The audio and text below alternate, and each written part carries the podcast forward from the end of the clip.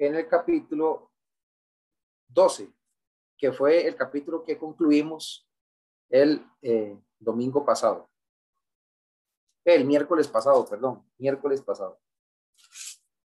Estamos ya en un punto de la carta donde ya eh, ha pasado la situación complicada, ¿verdad? Que obviamente vamos a, vamos a, eh, vamos a seguir este,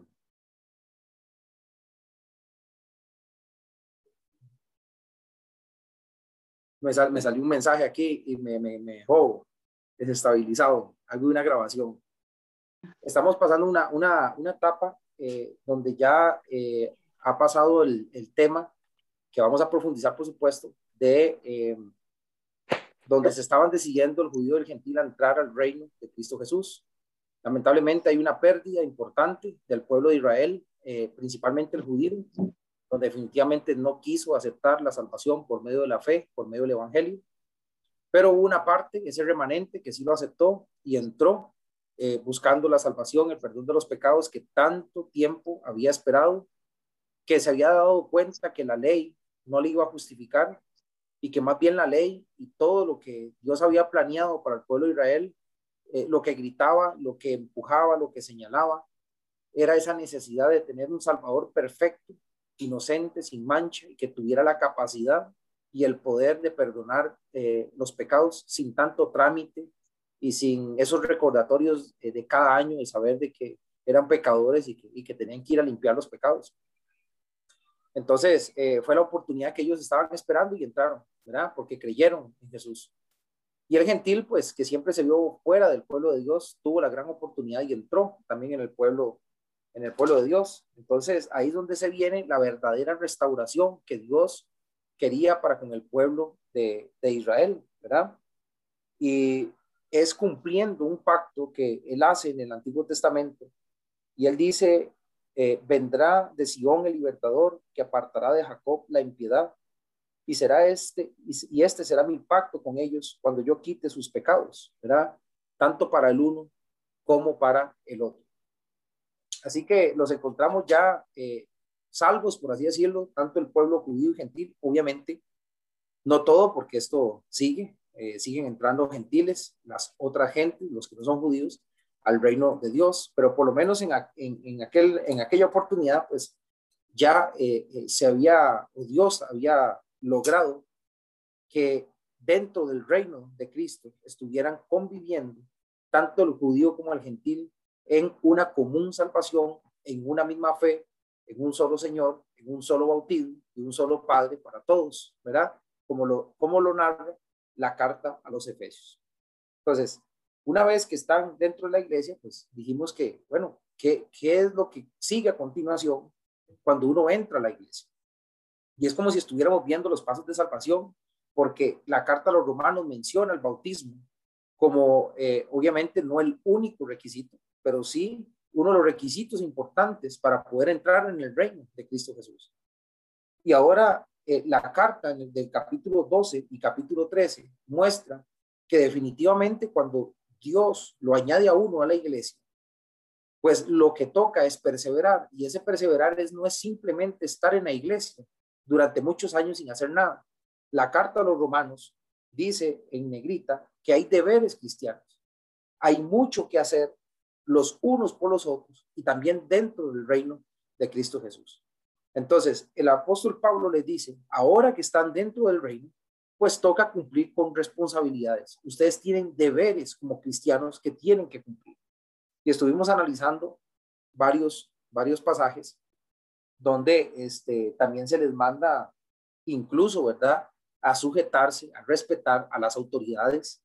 Se les manda a pagar a aquellos que les deben a los impuestos, eh, la deuda, eh, el amarse los unos a los otros, en bendecir a los que os persiguen y así sucesivamente, una serie de deberes que tiene que cumplir el creyente.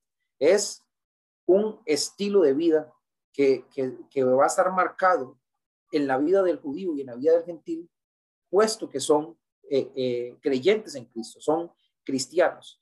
Entonces, lo que marca a continuación cuando uno entra en la iglesia es ir buscando, ¿verdad? ese estilo de vida, esos hábitos cristianos que van a marcar la diferencia de, o nos van a diferenciar del mundo, ¿verdad? Y donde la, la gente, pero principalmente Dios, va a ver la transformación, el cambio de nuestra forma de pensar, de nuestra forma de hablar, de nuestra forma de dirigirnos también. Entonces, por eso siempre eh, digo, y la palabra de Dios también lo respalda, que si un cristiano viene a la iglesia por estar y no cambia su vida, nunca se ha convertido a Cristo.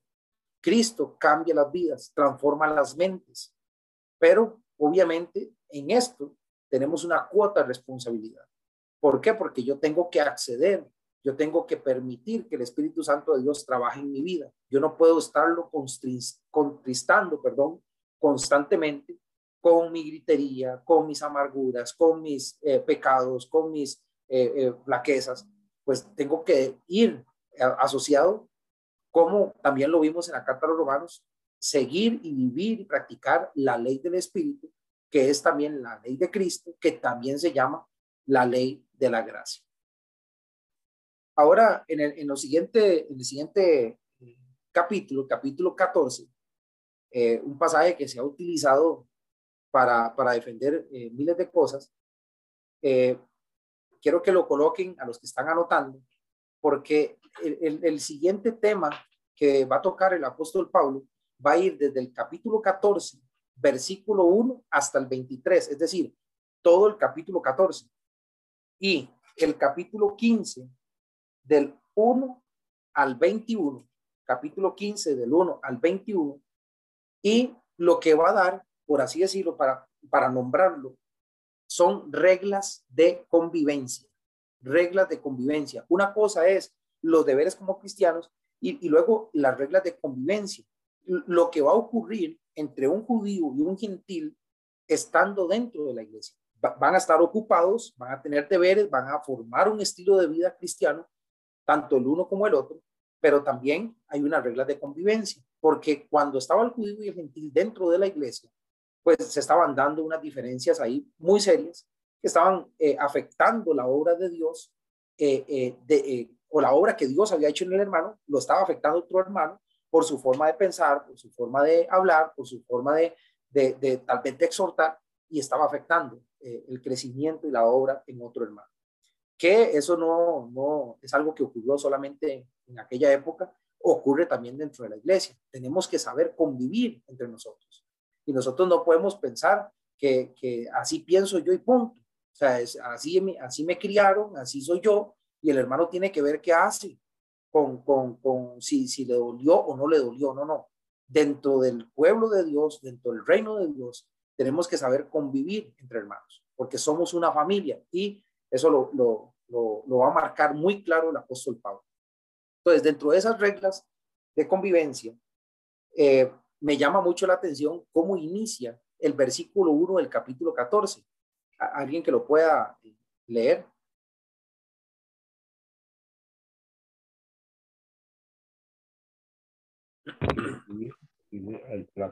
Hermano, ¿cuál? El, Romanos 14, 1. 14.1 dice los débiles en la fe.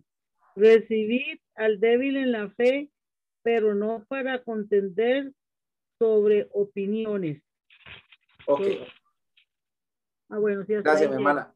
E, e, esa palabra, recibir, pues obviamente cuando uno la ve, hay que pensar también lo contrario. porque le está pidiendo, le está mandando que reciban al débil en la fe? es porque justamente estaba ocurriendo lo contrario, no lo estaban recibiendo. ¿Sí? Entonces, vienen reglas de convivencia porque entre el judío y gentil, una vez que estaban dentro de la iglesia, pues empezaron a contender sobre opiniones, ¿verdad? Eh, eh, que no, que el judaísmo, que usted no sabe, que mire, y, aquella cosa, ¿verdad? Yo imagino a un gentil que nunca ha estado dentro del pueblo de Dios, eh, pues tratando de aprender sobre la ley de Cristo y el judío que todavía, aún estando en Cristo, pues sentía cierta propiedad porque conocía la ley de Moisés, porque, porque conocía el tema del Mesías, y entonces habían esa, ese, ese fuego de, de, de, de, opiniones. Habían algunos que se sentían muy fuertes espiritualmente, muy fuertes, y habían otros que pues obviamente todo les afectaba, todo era pecado, entraron en una condición muy, muy difícil. Entonces aquí se va a mencionar al fuerte como al débil, ¿verdad? En aspectos espirituales. Y eso estaba generando un problema serio de convivencia. El versículo 2 al versículo 6 dice, porque uno cree que se ha de comer de todo. Otro que es débil, come legumbres, porque el, tema en discusión, principalmente acá, era sobre la comida sacrificada a los ídolos. Entonces, el débil, que decía que todo era pecado, todo era malo, ¿verdad? Incluyendo, y acuérdense en el judío, que, que la carne, el cerdo era inmundo, hay animales inmundos y no iba a comer. Entonces dice, no, yo, yo voy a comer legumbres porque eh, eh, esto me va a hacer más salvo a mí, no voy a cometer pecado. Entonces, el que comía de todo, decía, yo voy a comer de todo porque ya estoy libre, estoy en la ley de Cristo y no me va a afectar en nada. Pues eh, uno le decía que era pecado y el otro decía que no era pecado. Entonces estaba este, este desorden. El que come, dice, no menosprecie al que no come. Y el que no come, no juzgue al que come, porque Dios le ha recibido.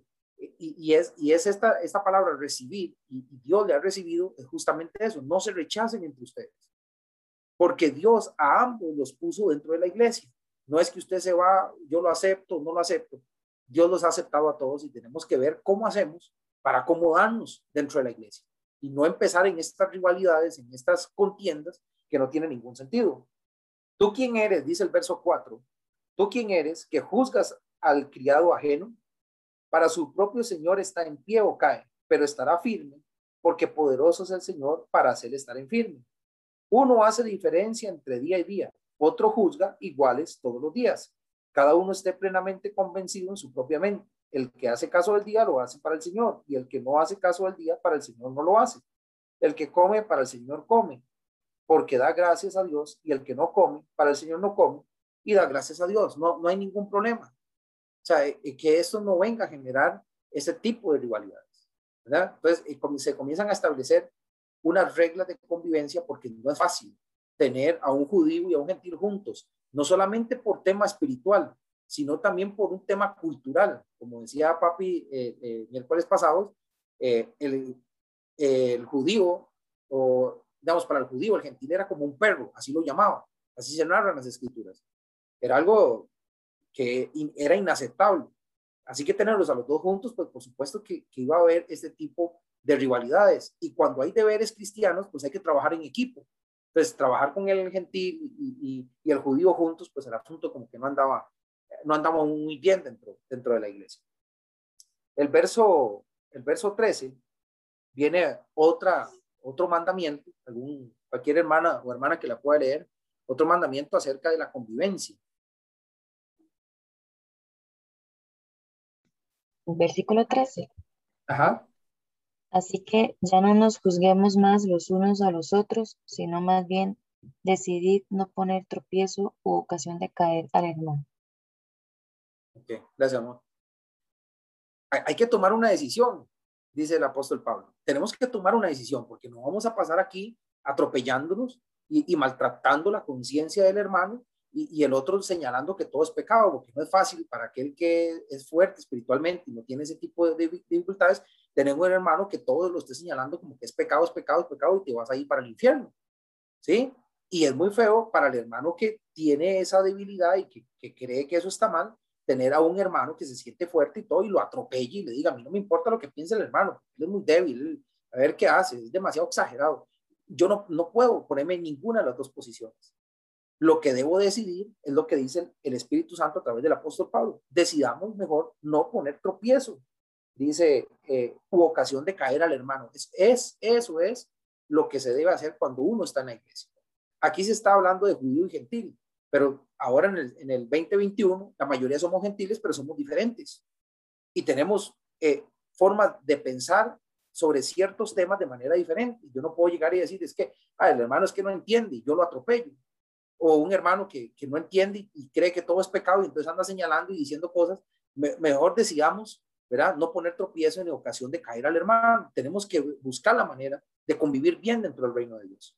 El verso 15 al 21 eh, explica el apóstol Pablo y dice, pero si por causa de la comida tu hermano es contristado, ya no andas conforme al amor. No hagas que por la comida tuya se pierda aquel por quien Cristo murió. No sea pues vituperado vuestro bien, porque el reino de Dios no es comida ni bebida, sino justicia, paz y gozo en el Espíritu Santo.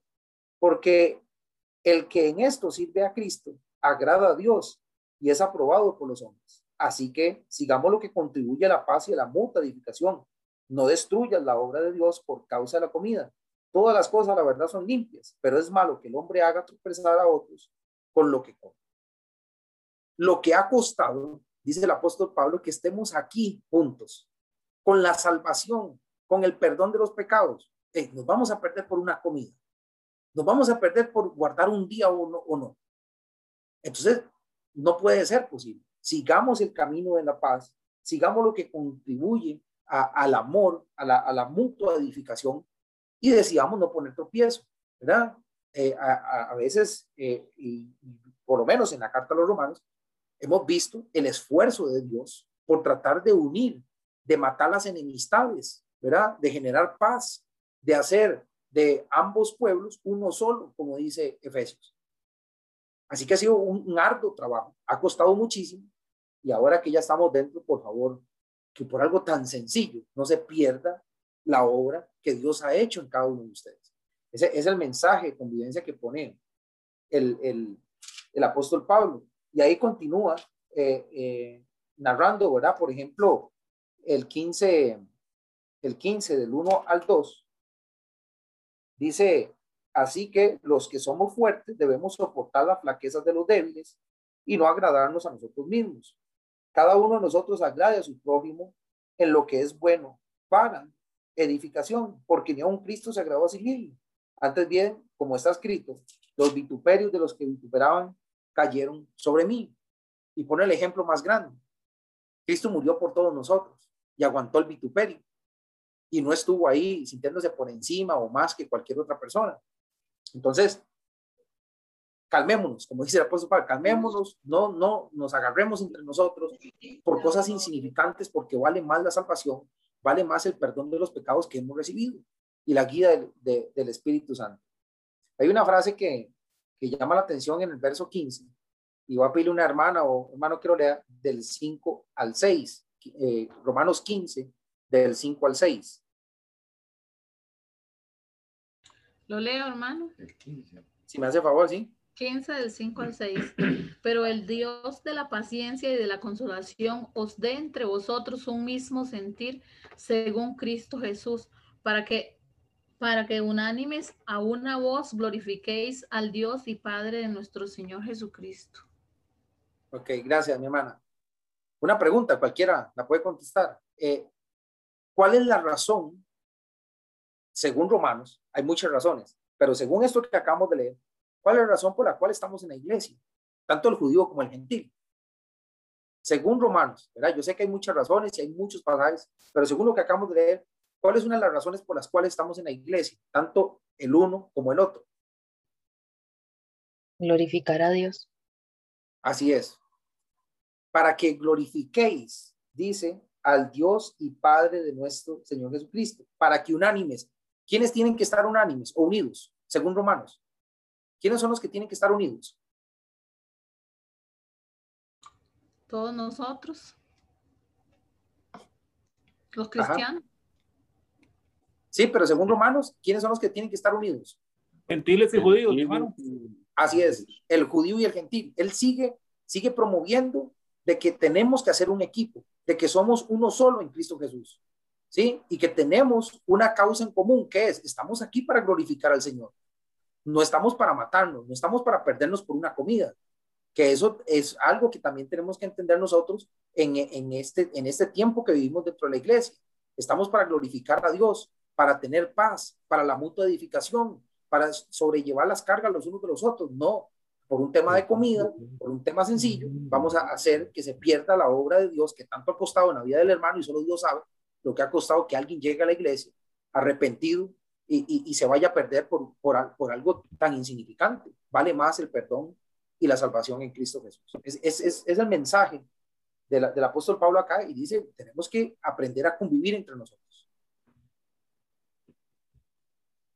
Luego dice el, el 15.7, nuevamente utiliza esa palabra. Evangelio de los gentiles. ¿Ah? ¿Alguien en 15.7? Lo leo yo, hermano. Sí, mi hermana. Por tanto. Del 15, ¿cómo es la cosa? 15, Del 15, 15 y 7. 15, 7. 15, 7, ok, dice, Evangelio a los gentiles. No. Por tanto, recibió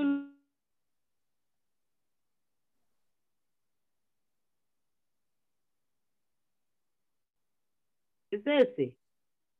El 15. Ah, es que yo creo que se le pegó el internet. Lo vuelvo a leer. Sí, por favor. Dice el Evangelio a los gentiles. Por lo tanto, recibió los unos a los otros como Cristo nos recibió para gloria de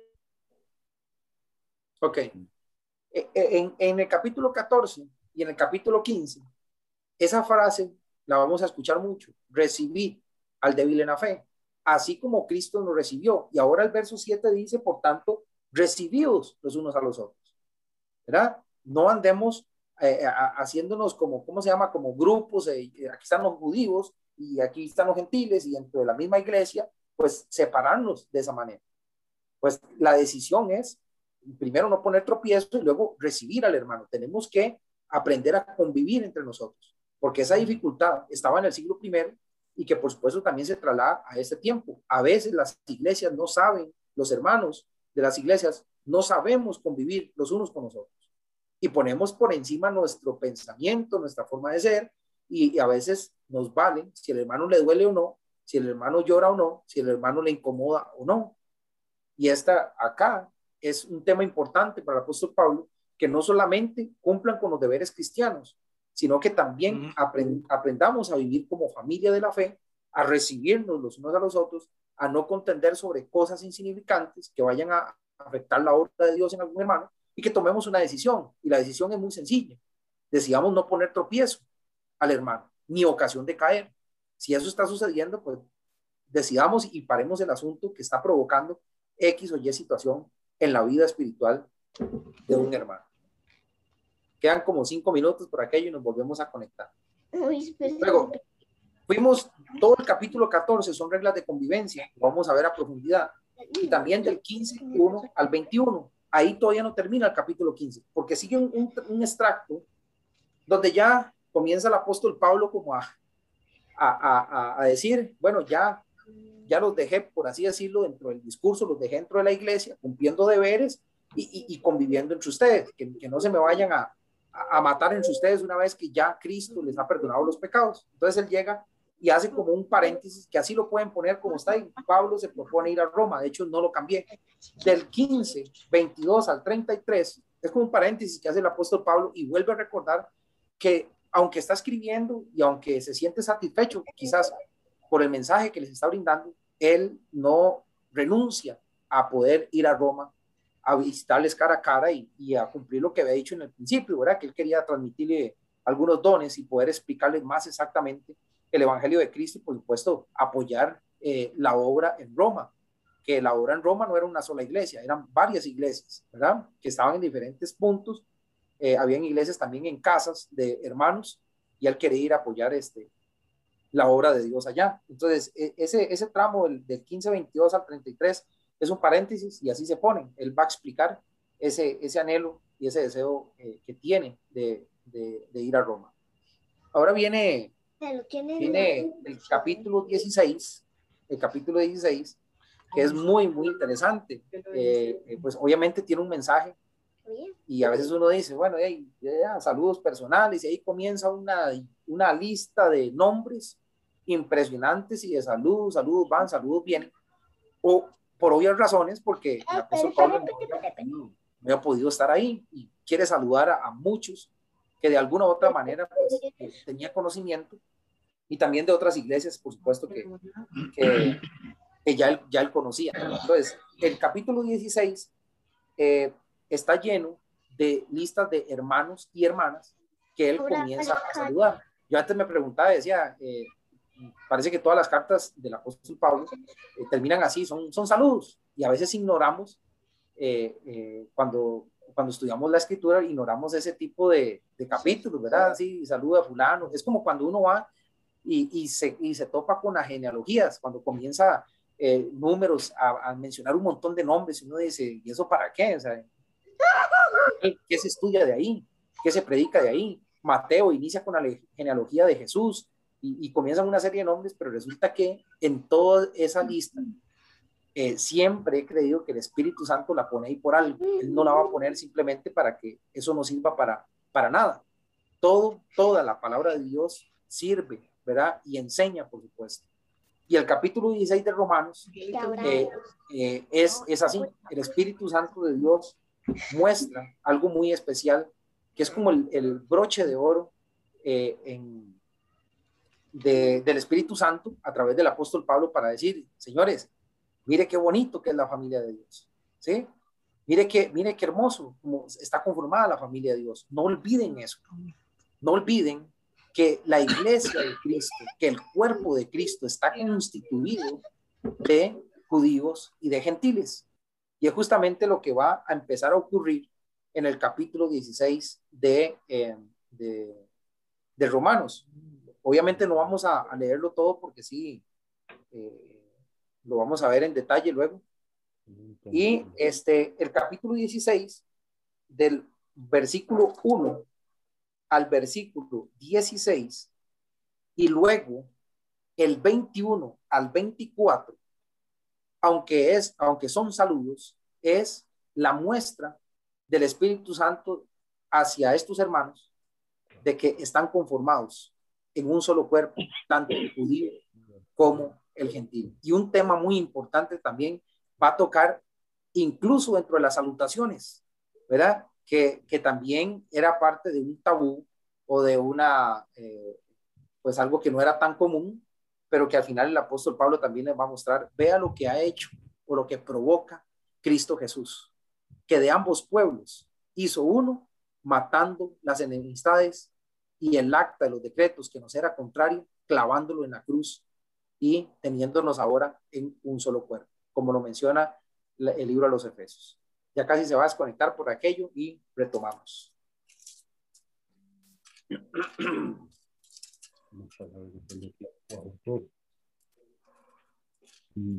Ahora no se desconecta. Los Timoteo, mi coautor en el capítulo 21, como dice ahí, en el versículo 21 de, del 16. Colaboradores. Dice, dice que el Efesios 2, 14 en, en, adelante, para que vean cómo, por qué el Espíritu Santo y la, a través del apóstol Pablo eh, genera un capítulo en la carta de los Romanos, el capítulo 16, con muchos saludos. Y es para demostrar lo siguiente, dice Efesios 2, 14, porque Él es nuestra paz, que de ambos pueblos hizo uno, derribando la pared intermedia de separación, aboliendo en su carne las enemistades, la ley de los mandamientos expresados en ordenanzas, para crear en sí mismo de los dos un solo y nuevo hombre, haciendo la paz y mediante la cruz reconciliar con Dios a ambos en un solo cuerpo, matando en ella las enemistades. Y vino y anunció las buenas nuevas de paz a vosotros que estabais lejos, es decir, a los gentiles, y a los que estaban cerca, es decir, a los judíos, porque por medio de él los unos y los otros, judío y gentil, tenemos entrada por un mismo espíritu al Padre. Así que ya no sois extranjeros ni advenedizos, sino conciudadanos de los santos y miembros de la familia de Dios, edificados sobre el fundamento de los apóstoles y profetas, siendo la principal piedra del ángulo Jesucristo mismo, en quien todo el edificio bien coordinado va creciendo para ser un templo santo en el Señor, en quien vosotros también sois juntamente edificados para morada de Dios en el Espíritu. Capítulo 12 y 13, una familia trabajando, cumpliendo deberes, eh, capítulo 14 y capítulo 15, una familia eh, sabiendo convivir entre ellos, amándose, recibiéndose, eh, perdonándose, teniendo comunión unos con otros y demás. Y este, se muestra ahora cómo el apóstol Pablo a través de los saludos les dice, hey, no se dan cuenta, no se dan cuenta cómo están conformadas las iglesias de Cristo en Roma, que hay judíos y gentiles entre ustedes, que ya no hay enemistad, que la pared de, separación la volvió Cristo, que el poder del Evangelio, que la cruz del Calvario ha provocado que nosotros ahora en este momento nos estemos saludando los unos a los otros. ¿Sí? Entonces, quiero mostrarles a través de los saludos que las iglesias de Cristo son tal cual Cristo lo pensó. Y ya no hay nada, ni debería haber nada que afecte la unión, la comunión entre un judío y un gentil, porque todos somos uno en Cristo Jesús y todos hemos entrado, verá, por el mismo espíritu al reino de los cielos. Y comienza él a saludar a un montón de hermanos que dentro de esta lista se encuentran hermanos judíos y gentiles. Pero también hay algo muy importante. Esa lista contiene nombres de mujeres por montones, por montones. Antes, en aquel, eh, en el antiguo eh, testamento, la antigua cultura, pues nombrar mujeres pues no era tan, tan relevante eh, en, en, la, en, la, en, la, historia del judío. preferían mencionar no, nombres de hombres porque a través de eso pues venía las genealogías y demás y todas las mujeres no eran tan, tan, tan relevantes, ¿verdad? ponerlas como, como, como el peso de una historia. Pues resulta que en Cristo se acabó eso. Y en Cristo Jesús, la mujer es mencionada aquí dentro de la iglesia, porque la mujer en, el, Evangelio de Cristo, en la ley de la gracia, pues tiene las mismas condiciones de salvación, de perdón, de todas las bendiciones espirituales en los lugares celestiales en Cristo Jesús, que es la iglesia. Entonces usted va a encontrar ahí, por ejemplo, saludada María en el capítulo 6. Eh, viene también eh, nombres, por ejemplo, vamos a ver si, si, me, si, si me captan la, la idea. Está Priscila, está Aquila también dentro de, dentro de esta lista. Y él inicia mencionando a Febe, ¿verdad? En el versículo 1, nuestra hermana Febe, la cual es diaconisa de la iglesia en Sencrea, pues mostrando también de que no vamos a tener rivalidad ya, que si es hombre, que si es mujer, que si es judío, que si es gentil, que si es siervo, que si es libre. Y yo quiero que vayamos a leer Gálatas 3, 25 al 29, algún hermano que lo pueda leer. Gálatas 3, 25 al 29 menciona justamente eso. Aquí no, no me pongan diferencias, voy a saludar a todos por igual y inicia con una mujer y sigue mencionando mujeres y menciona judíos y menciona gentiles y saluda los unos a los otros y, y que bien el trabajo y la iglesia de fulano y de menganito. Gálatas 3, 25 al 29. ¿Quién lo tiene? Yo, ya. Eso, mi hermana. Dice, pero venida la fe, ya no estamos bajo ayo, pues todos sois hijos de Dios por la fe en Cristo Jesús, porque todos los que habíais sido bautizados en Cristo, de Cristo estáis revestidos. Ya no hay judío ni griego, no hay esclavo ni libre, no hay varón ni mujer, porque todos vosotros sois una, uno en Cristo. Y si vosotros sois de Cristo, cierta, ciertamente el linaje de Abraham sois y herederos según la promesa. Ahí está. La lista de saludos, gracias mi hermana, la lista de saludos contiene esta verdad. No me separen varón, mujer, libre, esclavo, judío, gentil. No quiero eso en Cristo Jesús, dice el Espíritu Santo a través del apóstol Pablo. Y por eso él comienza de entrada dándole el saludo y poniendo en alto a una mujer como Febe. Y ahí sigue una lista impresionante de nombres que van a marcar esa diferencia, hombre, mujer, esclavo, libre, de todo había ahí. Por ejemplo, ¿cómo identifica uno los nombres de los judíos y los gentiles? Vamos a ver si alguien ahí puede identificar y decirme, este es judío y este es gentil. Algunos son muy fáciles de descifrar porque, porque hay términos como o nombres muy griegos y nombres muy judíos. Vamos a ver si alguien puede encontrar un nombre judío y un nombre eh, griego dentro de esta lista.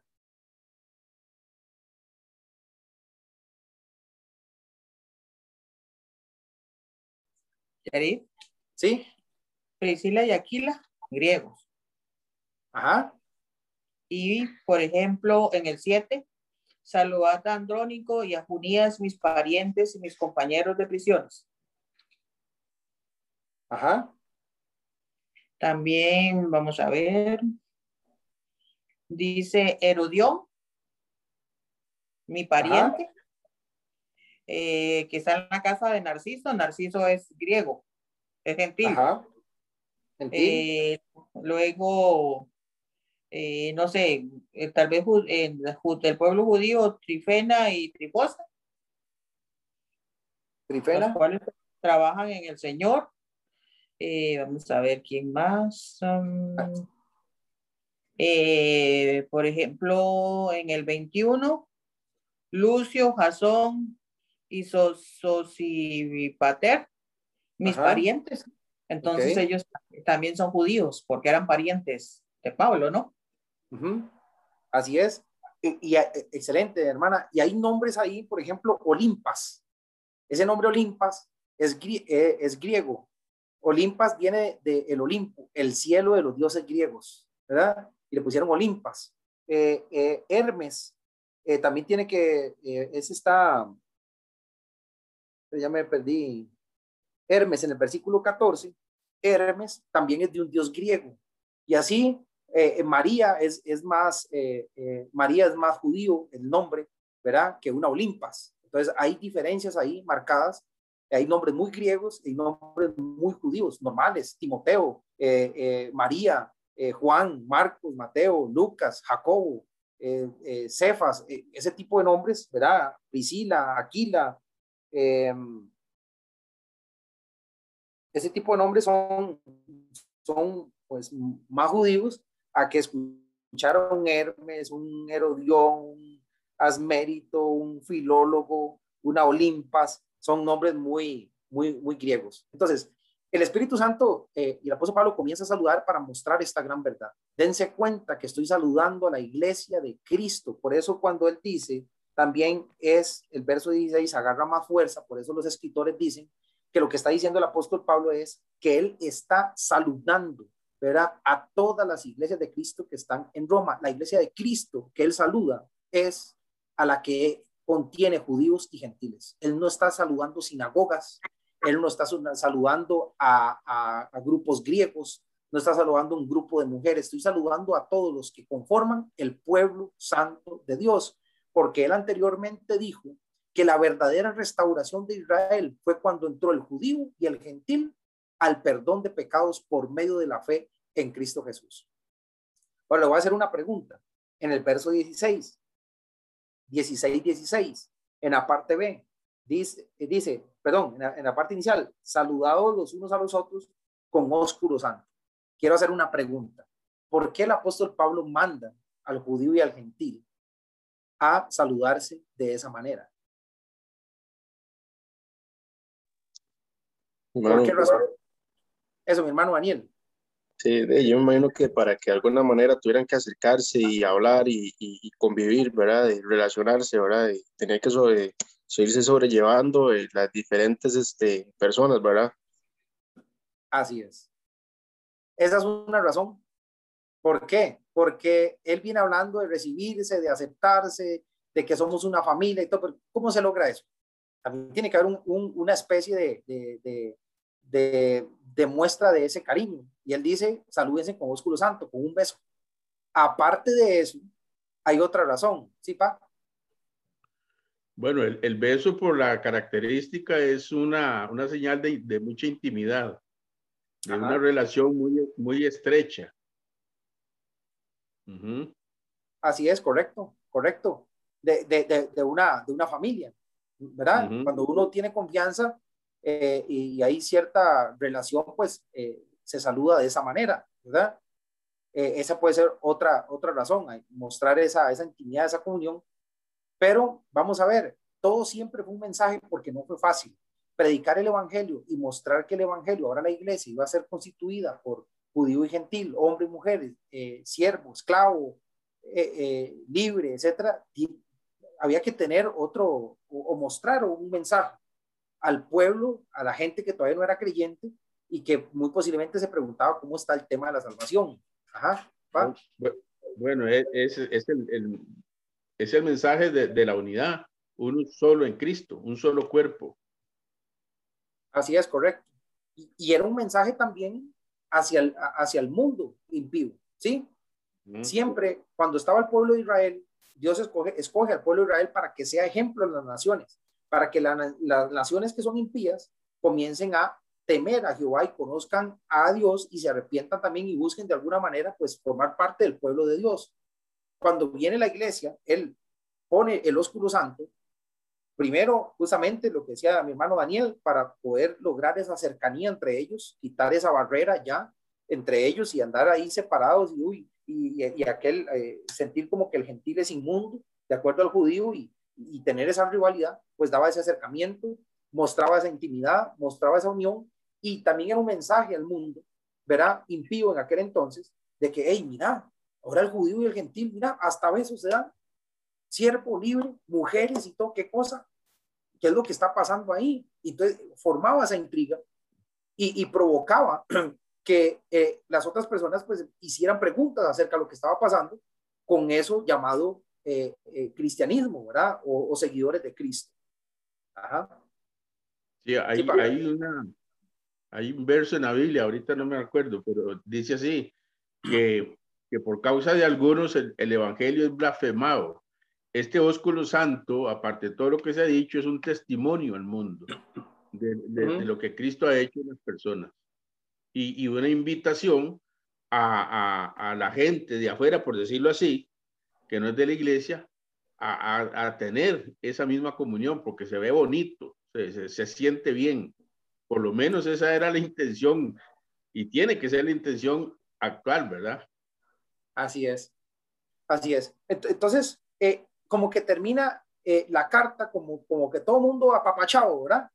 Todo mundo que abrazado y besos y felicidad y somos uno y, y no pasa nada, ¿verdad? Y, y, y, también esto, lograrlo no es fácil, lograrlo no es fácil. Y por eso yo les dije que esta parte que está mostrando el Espíritu Santo va del, del capítulo 16, verso 1 al 16, y luego retoma del 21 al 24, pero están quedando unos versículos dentro del capítulo 16 que vean lo que dice esos versículos, porque parece como que están atravesados en las salutaciones, como que dice, viene saludando a todo el mundo y de repente mete un mensaje ahí corto, ¿verdad? Y entonces uno se pregunta, que, ¿por qué el Espíritu Santo lo puso ahí? Que es Romanos 16, verso 17 al 20. Dice así, mas os ruego, hermanos, que os fijéis en los que causan divisiones y tropiezos en contra de la doctrina que vosotros habéis aprendido y que os apartéis de ellos. Porque tales personas no sirven a nuestro Señor Jesucristo, sino a sus propios vientres y con suaves palabras y lisonjas engañan los corazones de los ingenuos porque vuestra obediencia ha venido a ser notoria a todos, así que me gozo de vosotros, pero quiero que seáis sabios para el bien e ingenuos para el mal. Y el Dios de paz aplastará en breve a Satanás bajo vuestros pies. La gracia de nuestro Señor Jesucristo sea con vosotros. Pregunto, ¿por qué ese mensaje de esa manera ahí, justamente en las, en las salutaciones?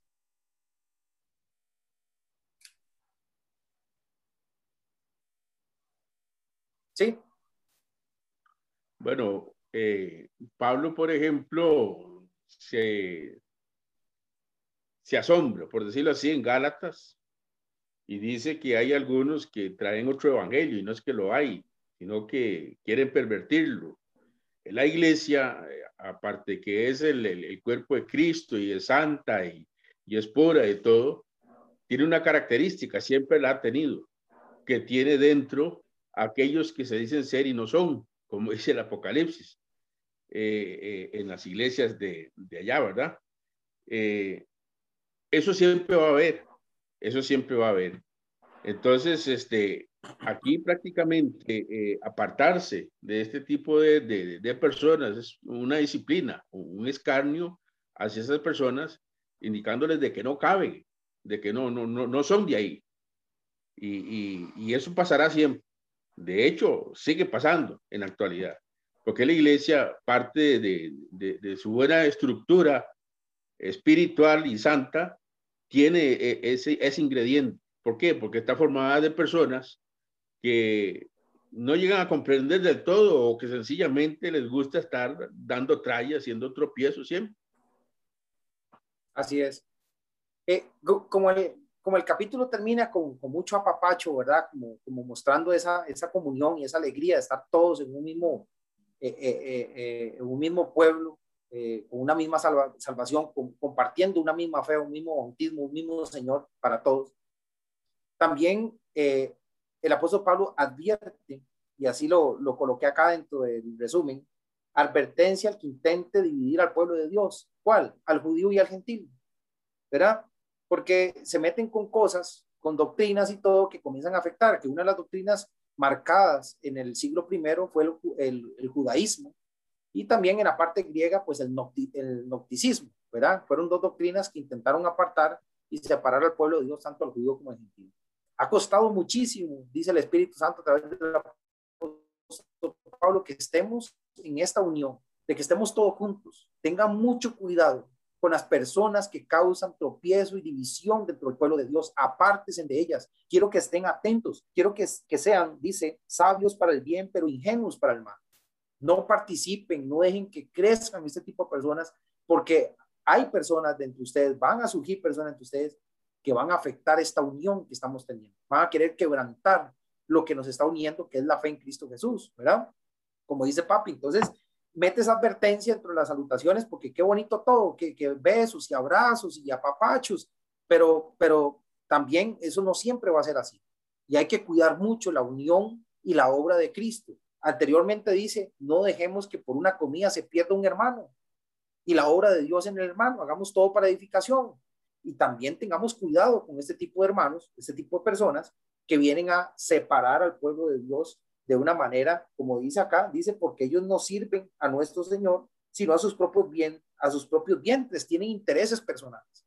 Entonces, no, no, no se vale, dice, estén sobrios, atentos, porque también van a venir a quebrantar la unión y la alegría que nosotros estamos viviendo en Cristo Jesús. Ajá, pa. Sí, eh, bueno, una de las grandes polémicas fue allá registrada en Hechos 15, eh, el asunto de la circuncisión, ¿verdad? Todavía personas eh, que incitaban a otros que tenían que circuncidarse y ya eso no, nada que ver. Y Así ahí está toda esa doctrina ahí. Correcto. Eh, era por el apóstol Pablo y dándole a gente de que, ya eso no. Sí, la carta de los Efesios contiene las dos doctrinas, el judaísmo y la parte gnóstica, ¿verdad? Y a los dos los ataca, los ataca por, por igual.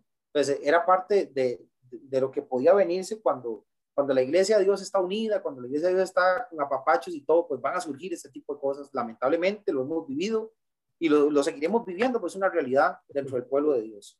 Y la carta, eh, el último rasgo de, de, de, este mapa que hemos hecho general, viene el despido, ¿verdad? Que es del capítulo, eh, es el capítulo 16, versículo 25 al 27, dice así, y al que puede confirmaros, según mi evangelio y la predicación de Jesucristo, según la revelación del misterio que se ha mantenido oculto desde tiempos eternos, pero que ha sido manifestado ahora, y que por las escrituras de los profetas, según el mandamiento del Dios eterno, se ha dado a conocer a todas las gentes para que obedezcan a la fe, al único y sabio Dios, sea gloria mediante Jesucristo para siempre. Amén. Si era la carta diciendo de que se acabó el misterio, el misterio que estaba oculto, aquello que, que se hablaba como entre sombras, como entre figuras, de que el pueblo gentil también iba a obtener la salvación y el perdón de sus pecados, ya no es misterio. ¿Por qué? Porque véanos cómo estamos, dice el apóstol Pablo. Mire cómo estamos ahorita. Ya no hay misterio. Se acabó el misterio. Y ahora, dice, se ha manifestado por medio de las escrituras los profetas, para que todas las gentes, vea cómo lo dice él, todas las gentes obedezcan a la fe y termina dándole la honra y gloria a Jesucristo. Así finaliza la carta a los romanos. Pues obviamente, esta es de forma general, aunque pues se, se empapa uno mucho de, de, esta historia, pero que nos va a servir mucho para poder, cuando vengan los temas pesados, poder ir para adelante y para atrás y poder asociar qué es lo que me gusta eh, eh, eh, en una clase y me gusta estudiar a mí así la palabra de Dios, de, acordarme dentro de la misma carta que hay una frase ah, con razón aquel ejemplo, con razón la salutación y, también, y, el Espíritu Santo comienza a trabajar eh, en, nuestras vidas a mostrarle exactamente lo, el, mensaje maravilloso que, él, que Dios tenía para las iglesias de Cristo en Roma y que nos va a ayudar muchísimo a nosotros para poder crecer en el conocimiento y en la gracia que es en Cristo Jesús. Voy a, voy a, cerrar con una pregunta y después de esto, eh, no sé, algún hermano eh, que me pueda hacer la oración final si no hay más comentarios. Voy a cerrar con esta pregunta. Ya viendo la carta a los romanos de esta manera, pregunto, ¿en qué radica la justicia de Dios según Romanos? ¿En qué radica la justicia de Dios según Romanos?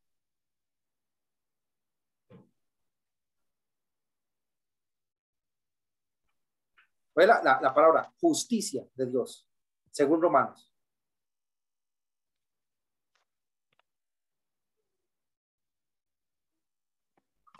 Mi hermano. Sí. Eh, no sé, pienso yo que eh, el contenido de toda la carta a lo que Pablo se refiere es a que realmente somos iguales todos, no hay diferencia, en este caso entre, entre judíos y, bueno, entre, exactamente, entre estas, eh, o no hay una separación, todos somos iguales delante de los ojos de Dios, no hay judíos ni gentiles. Excelente, así es. Qué, bueno, me alegra mucho que hayan comprendido eh, en, dentro de la generalidad de la carta ese tipo de cosas. Gracias, mi hermano Ronald, porque la justicia de Dios radica, según Romanos, ¿verdad? En que Dios no tiene favoritos, ni para salvarlo, ni para condenarlo. Dios no tiene favoritos. Lo que tiene es unas reglas, un evangelio, ¿verdad? Que de Jesucristo y la doctrina de la fe o la ley de la gracia. Eso es lo que Él tiene. Y si ustedes analizan la carta a los romanos, él inicia diciendo, y, en el capítulo 3, tanto el judío como el gentil, todos pecaron y están destituidos de la gloria de Dios. No, que el gentil que, que se sentía adentro, no, está fuera. No, que el, el judío, perdón, se sentía adentro, está fuera. El gentil no, está pecado. Entonces, los ha dejado la, la, justicia de, la justicia de Dios, o por así decirlo, Dios es justo, tan justo, que a todos los dejó bajo pecado.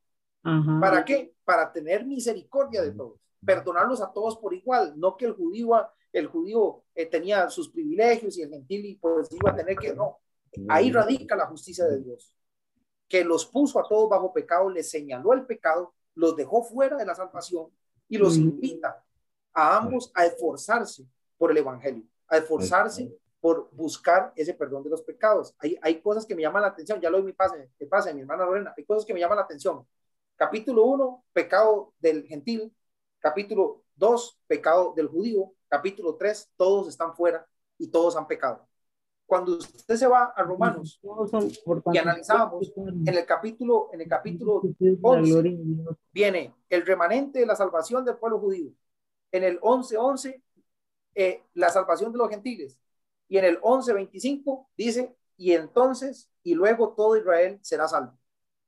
así marca la carta a los romanos. Pecado, pecado, todos fuera. Pero luego dice, arrepentido el remanente de Israel, que sí quiere la salvación, el pueblo gentil que sí quiere la salvación, vengan todos a la salvación en, en Cristo Jesús, en la iglesia. Así es como los ve, los, los tira separados, perdidos, y ahora los tiene eh, en salvación todos juntos. Eso, es lo que, lo que forma o lo que hace el, el, Evangelio. El judío y el gentil comprendió el poder del Evangelio que estaba en Jesucristo. Mi hermana Lorena. Hermano, de hecho, en Romanos capítulo 3, versículo 24, dice, bueno, en adelante, siendo justificados gratuitamente por su gracia mediante la redención que es en Cristo Jesús, a quien Dios puso como propiciación por medio de la fe en su sangre, para manifestar su justicia a causa de haber pasado por alto en su paciencia los pecados pasados, con la mira de manifestar en este tiempo su justicia, a fin de que Él sea el justo y el que justifica al que es de la fe en Jesús. Amén. Así es. Muy buen pasaje. Es, es- eso es lo que me gusta cuando estudiarlo de esta manera y que, y que, que hayan participado durante todo este tiempo porque podemos asociar ese tipo de cosas. Es, ese pasaje es maravilloso. Dice, al que es, que él sea el justo y el que justifica el que es de la fe de Jesús. Y el 27 todavía termina firmando con sangre, ¿verdad? Sí, correcto. Entonces, Dios fue justo, fue parejo. Fue parejo en la salvación, en la entrada, en el perdón para todos. Y, y no solamente es que Él se le, dio la gana, lo explicó. Si hay algo que tiene Dios es que explica este tipo de cosas para que entendamos.